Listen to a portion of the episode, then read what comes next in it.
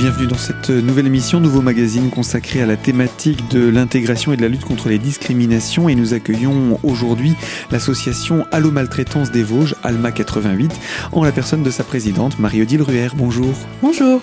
C'est une habitude de vous retrouver pour euh, traiter de ces sujets autour euh, de la maltraitance. Et plus particulièrement aujourd'hui, vous avez souhaité qu'on parle d'un sujet dont étonnamment on n'entend pas beaucoup parler, euh, que ce soit par voie de presse, mais qui pourtant fait état de nombreux cas il s'agit de la maltraitance à domicile.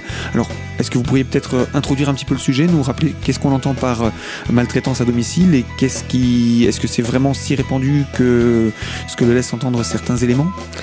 Alors c'est vrai qu'on entend beaucoup parler dans les médias de maltraitance en établissement, mais en fait euh, les statistiques vosgiennes et nationales d'ailleurs se recoupent parce que on a dénombré, euh, par exemple dans les Vosges, 72% de cas à domicile et au niveau national, donc en 2018, hein, et en, au niveau national, euh, donc c'est-à-dire euh, toutes les statistiques des centrales MA de tous les départements, on arrive à 75%. Et ce pourcentage est stable depuis 2016, 2016, 2017 et 2018 sont les trois dernières années. On a une petite référence, on en a bien sûr des anciennes, mais sur sur cette période-là, le chiffre est tout à fait stable. Donc, ce qui signifie que dans la presse, on entend plus souvent parler des problèmes en institution, euh, et qu'en fait, la réalité, c'est que c'est la partie émergée de l'iceberg, ce, ce, ce, ce, problème en institution, puisque dans 3, 3 cas sur 4, hein, 75%, 3 cas sur 4 de situations de maltraitance pour les personnes âgées euh, et euh, dépendantes sont vécues dans le domicile. C'est tout à fait ça. Et ce pourcentage couvre les personnes âgées, mais également les personnes en situation de handicap. Hein. Donc, ce sont les, vraiment la, la, totalité de ce, de ce panel euh, qui souffrent à domicile, plus de maltraitance, plus à domicile qu'en institution. Et les deux, les deux confondus, hein, bien sûr. Donc, euh, ce qui veut dire que, euh, bien sûr, les, les, médias ont plus tendance à parler de maltraitance en institution parce que souvent, il y a quelquefois une procédure juridique qui est en cours. Il y a des enjeux voilà, il y a des mmh. enjeux aussi, euh, si bien que les médias ont, plus connaissance de situations en établissement qu'à domicile, qui, comme on le sait, euh, restent enfermés en famille. C'est la cellule familiale qui est concernée. Tout à fait. Donc là, pour sortir de la cellule familiale, à part euh, les exemples que nous on peut avoir à Alma et des, des témoignages spontanés, voilà, les, les, les, médias ont, ont vraiment peu, peu de connaissances des problèmes. Alors, pour, pour, pour, pouvoir parler hein, de cette maltraitance à domicile, on va tout de suite le dire, vous vous êtes euh, entre autres inspiré d'un ouvrage dont je vais rappeler le titre, Prévenir et lutter contre la maltraitance des personnes âgées, un livre du, de l'auteur euh, Jean-Jacques Amiot, euh, paru aux éditions Duno. Alors, on va évidemment parler de maltraitance à domicile, mais ce qui sera bien aussi, ce sera de donner quelques, quelques pistes de réflexion pour les personnes qui nous écoutent pour euh, éviter de se retrouver dans ces situations qui pourraient devenir de la maltraitance. Donc c'est aussi ça euh, l'objet, c'est de faire de la prévention. Mais tout d'abord, qu'est-ce qu'on entend maintenant par maltraitance à domicile J'imagine qu'il y en a différentes formes. Voilà, alors je me suis posé la question de savoir quelle, maltraitance, euh, pourquoi la maltraitance à domicile était différente par rapport à la maltraitance en, institution. Donc c'est pour ça que je me suis inspirée de, cet ouvrage qui lui a fait une approche un peu psychologique quand même de, cette maltraitance à domicile et m'a permis un petit peu d'expliquer et de donner euh, certaines pistes de réflexion. Alors à domicile, on se rend compte que c'est lié étroitement euh, au sentiment qu'ont les personnes entre elles. Les relations, euh, la personne aidée euh, et la personne aidante, une histoire dans ces relations qui va faire que le pouvoir de l'aider sur l'aidant va avoir, va être déséquilibré par moment, parce que on, on, rappelle quand même que la maltraitance, il y a toujours en euh, comment en, en, jeu, si on peut dire, deux personnes. Un, une personne seule n'est pas maltraitante. Il faut qu'il y ait quand même deux personnes. C'est un, rapport pouvoir, entre plusieurs individus. Et mmh. l'un et l'un sur l'autre. Donc, et, et en, quand on parle de maltraitance à domicile, si on parle de personnes âgées, on imagine un parent, donc euh, père ou mère, qui vieillissant euh, a besoin d'être aidé, donc qui est, qui est dépendant. Et étant donné qu'il est dépendant, donc c'est un enfant en général qui s'occupe de lui, mais dans le cadre de, de, de, de maladie ou de handicap, ça peut être aussi le parent lui-même, donc père ou mère, vis-à-vis -vis de son propre enfant. Il y a différentes formes, ça peut être aussi les petits-enfants, hein, les générations euh, un peu plus éloignées, on va dire. Euh, ces cas de maltraitance à domicile, c'est bien ça C'est tout à fait ça. Et, c'est vrai que l'aidant peut bien sûr être le parent ou l'enfant, et que les relations de l'un à l'autre peuvent être inversées suivant la nature, bien sûr, de, euh, soit la vieillesse, soit le handicap. Alors quand on parle de pouvoir de l'un sur l'autre, il faut rappeler que d'une certaine manière, c'est logique qu'il y ait ce, ce pouvoir, euh, au même titre qu'un parent, euh, quand on parle de jeunes enfants, hein, on va revenir dans, dans le, le jeune couple, un, un, un, parent a autorité sur son enfant, il l'éduque, il lui apporte tout ce dont il a besoin. Et là, il y a une forme aussi d'autorité de, pouvoir de l'un sur l'autre. Est-ce que vous pouvez nous, nous rappeler ce cadre? Alors, euh, j'en reparlerai peut-être un petit peu plus oui. tard dans les, dans les relations euh, euh, intergénérationnelles et, et, et l'histoire des relations qui font que, à un certain moment, le déséquilibre -hmm. du, de ce pouvoir voilà, va se manifester parce que euh, l'histoire de, de l'éducation, les frustrations anciennes vont provoquer des, des relations tendues. J'en parlerai un petit peu plus tard. et donc, pour en revenir donc aux relations euh, et, et l'histoire des relations, ça va euh, provoquer certainement, et dans beaucoup de cas, une souffrance psychique. Donc ça, ça c'est le premier point qui est commune, qui est commun, pardon, à, à un peu toutes les hum, situations de maltraitance à domicile, c'est qu'on remarque qu'il y a une souffrance psychique de l'un ou de l'autre. Et c'est souvent celui qui est en souffrance psychique qui va être le maltraitant. C'est celui qui est malade, qui, qu'on vient aider, mais qui lui va être maltraitant. Je vous donnerai quelques exemples. Mmh. Euh, Qu'est-ce qu'on entend par souffrance psychique? Vous pouvez nous donner un exemple ou deux? Alors, par exemple, ça peut être euh, une. Euh, c'est quelqu'un qui est atteint dans son affectivité, dans ses sentiments envers les autres. Alors, il peut s'agir, par exemple, de paranoïa, de jalousie maladive, euh, voilà, de, de, sentiments un peu exacerbés par rapport à la normale, euh, qui vont, qui atteignent le psychique, le psychique de la personne. Et donc, qui peut être le cas de l'aidant ou de l'aider, d'ailleurs. C'est souvent l'aider. C'est souvent l'aider. Mmh. C'est souvent l'aider qui est en souffrance psychique. Euh, ensuite, donc, j'essaierai de vous parler un petit peu euh, de, de l'identification et l'angoisse de la mort, qui est aussi un élément important dans ces relations. Euh, les liens intergénérationnels dont on a parlé un petit peu euh, au départ de l'éducation et comment ça va euh, euh, ça va évoluer. Et puis enfin il y a un élément qui est aussi important dans les situations à domicile c'est que la loi ne punit pas il y a une impunité euh, des, des problèmes familiaux. C'est-à-dire que par exemple il n'y a pas de vol entre parents et enfants il n'y a pas d'extorsion de fonds il n'y a pas euh, d'agressivité il n'y a pas de violence on ne retient pas. La loi ne retient pas de euh, n'a pas prévu de punition dans ces cas-là. Mmh. Donc, c'est vraiment... une forme d'impunité complète. Euh... Donc mmh. euh, c'est difficile aussi donc que c'est que ces cas euh, est une retombée médiatique par exemple parce que ben voilà on, ça reste en famille et ça restera toujours en famille. Mmh. Donc voilà. C'est là toute la problématique de la maltraitance à domicile. Marie-Odile Ruher, je rappelle, vous êtes la présidente de l'ALMA des Vosges, l'association Allo Maltraitance, et on vous retrouve dans quelques instants pour la deuxième partie de ce magazine. A tout de suite.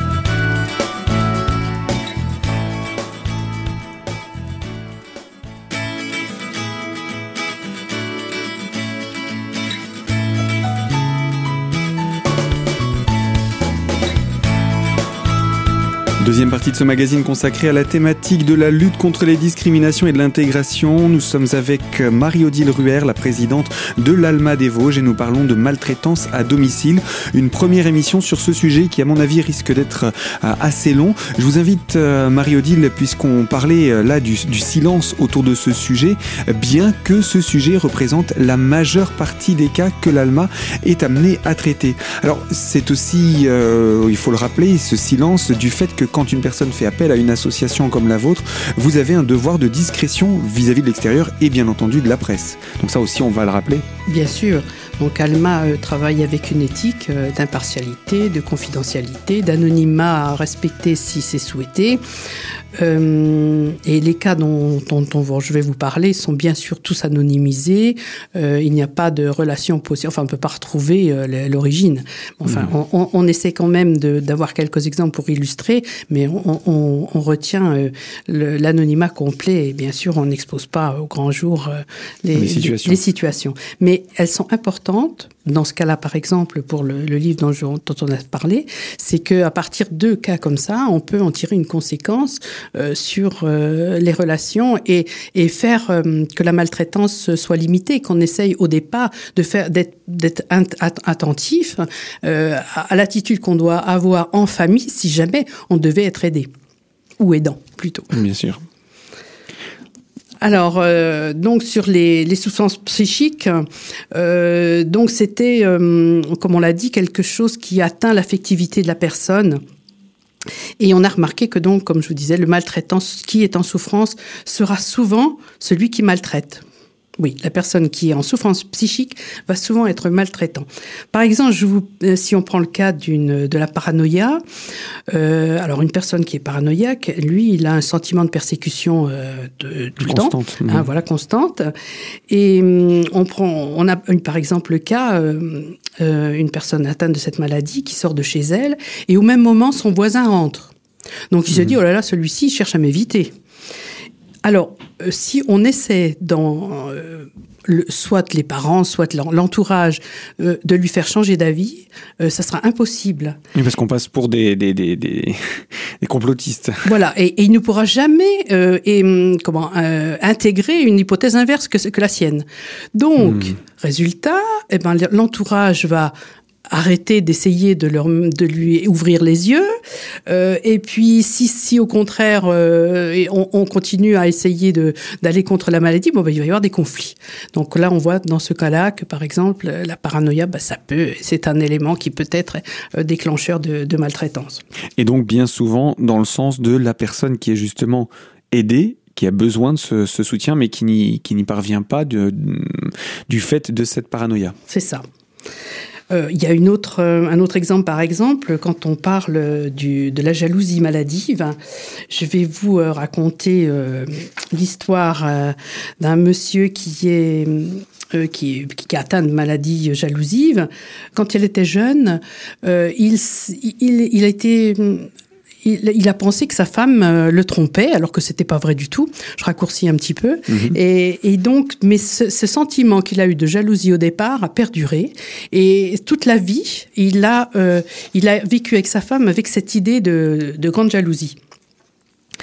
Alors, il avait bien sûr une emprise totale sur elle, c'est-à-dire qu'il voulait pas qu'elle sorte, il voulait pas qu'elle, euh, euh, qu'elle, par exemple, lors du mariage de leur fille, eh bien, il lui a reproché d'avoir tenu euh, trop longtemps la main de son gendre. donc, elle, elle a un moment, comment, elle, elle, était obligée de, elle était totalement soumise à son mari, à son emprise, et elle ne pouvait pas s'en défaire. Alors, la, seule, la seule solution qu'elle a trouvée, elle, c'est d'être, euh, de continuer à être soumise, de sortir avec son mari pour pas qu'il l'embête. Et euh, comment, en ayant même l'idée que la vie qu'elle a ne correspond pas à celle qu'elle souhaiterait. Elle a même pensé aussi mettre fin à ses jours pour euh, pour euh, arrêter ce, ce, problème. Les enfants également se sont éloignés d'elle, donc elle était isolée. Donc en, en fait, euh, on l'a encore, la personne qui souffre, qui a une souffrance psychique, le mari qui était une malade jalousie maladive, eh bien c'était lui le maltraitant vis-à-vis de, de son épouse. Et, justement, comment, comment on sort, comment elle est sortie de cette situation? Est-ce qu'on a des... Elle n'en est pas sortie. Oui, d'accord. Elle n'en est pas sortie. Hmm. Non, non, c'est clair qu'elle n'en est pas sortie. Et elle, euh, c'est ça aussi quelquefois qui est assez frustrant euh, quand on rencontre les situations de maltraitance, c'est que quelquefois il n'y a pas de solution. Il n'y a pas de solution parce que voilà, il y a des sentiments qui sont en l'un vers l'autre. Elle n'a pas envie non plus de les casser. C'est l'histoire d'une vie euh, qui fait qu'elle est, elle est ainsi. Donc, euh, refaire une autre vie pour elle, c'était, elle n'en avait pas le courage. Donc, il y a des limites. Il y a des limites aux solutions qu'on peut apporter. Et puis, euh, j'imagine aussi qu'il euh, y a des, il y a une progression dans la dans, dans, dans la maltraitance qui fait qu'à un moment donné on ne peut plus vraiment en sortir. Euh, si, dans ce genre de situation si une personne se sent enfermée dans cette situation il faut réagir vite ça veut pas dire dénoncer, euh, appeler, euh, le, le, enfin, voilà, engager une procédure judiciaire, mais au moins faire appel à une association comme la vôtre mhm. pour dire euh, aidez-moi. Oui, euh, c'est sûr, déjà, ça peut être aussi euh, le moyen d'exprimer sa souffrance par rapport à la personne qui est maltraitée et qui reçoit cette, agression. Euh, c'est déjà le moyen de pouvoir le dire et c'est déjà un premier pas. Après, peut-être la prise de conscience va se faire et, et peut-être la personne va pouvoir envisager les solutions, peut-être pas les réaliser, mais du moins faire une démarche de réflexion qui va lui permettre d'intégrer, bah, peut-être il y a une solution solution au problème. C'est vrai que le fait d'en parler euh, est important. Euh, la, famille doit être vigilante aussi, je pense. Les enfants là, ils se sont éloignés, mais il y a peut-être eu effectivement d'autres raisons qui ont fait de cet éloignement. Mais euh, c'est aussi une vigilance de chacun dans la famille de, voir un petit peu de, ce qui se passe et quel est quel est le rapport et si on peut changer les choses, si on peut les changer. Mais souvent, ça sera avec grâce à un, apport extérieur. Parce qu'en famille, euh, les comptes ne se règlent pas toujours facilement entre dans la famille. Oui, il peut y avoir des contentieux qui, qui, sont difficiles à résoudre. Et puis, euh, ce qu'on n'a pas dit, c'est que là, vous avez exprimé un cas euh, où il y avait euh, une forme de, de, de, de, soumission, mais cette soumission peut se faire, j'imagine aussi, avec ou sans violence physique. Tout à fait, tout à fait, c'est sûr. D'ailleurs, on va parler de cette violence physique dans quelques instants. Je vous propose de rester avec nous sur cette antenne pour la troisième partie de ce magazine, toujours en votre compagnie, Marie-Odile Ruher. Je rappelle, vous êtes la présidente de l'Alma des Vosges. À tout de suite.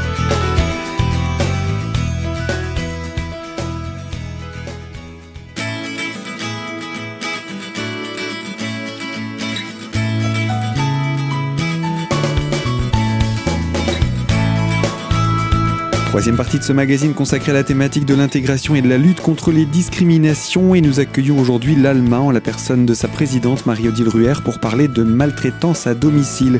Alors on parlait de maltraitance, euh, je pense qu'il doit également y avoir, puisqu'on a parlé de maltraitance sans violence physique, c'est de la violence plutôt verbale ou autre, mais je pense qu'il doit aussi y avoir des cas de violence physique, y compris sur euh, notre territoire. C'est sûr. Et, là, je vais vous citer un autre cas. C'est le cas d'une d'une personne âgée euh, qui est un jour, euh, elle arrive à l'hôpital avec des bleus partout, et donc euh, les médecins s'interrogent un petit peu euh, de ce qui lui est arrivé, et elle raconte, euh, eh bien, qu'elle est tombée, mais enfin les, les, les les personnes ne, la croient pas tout de suite. Et bon, et on continue de faire une petite enquête et on se rend compte que la personne âgée, ben, elle a un fils qui est alcoolique et qui ne vit pas avec elle, mais qui vient euh, tous en temps la voir. Et puis, bien sûr, lui réclamer d'argent parce qu'il en a besoin, il travaille pas. Euh, donc, il est même toxico, je crois bien. Donc, il, veut de l'argent et, quand ça se passe bien ou ça se passe pas bien? Quand ça se passe pas bien, eh ben, il va y avoir une violence physique qui va s'exercer et il va la, la brutalisé, hein, c'est clair. Mmh.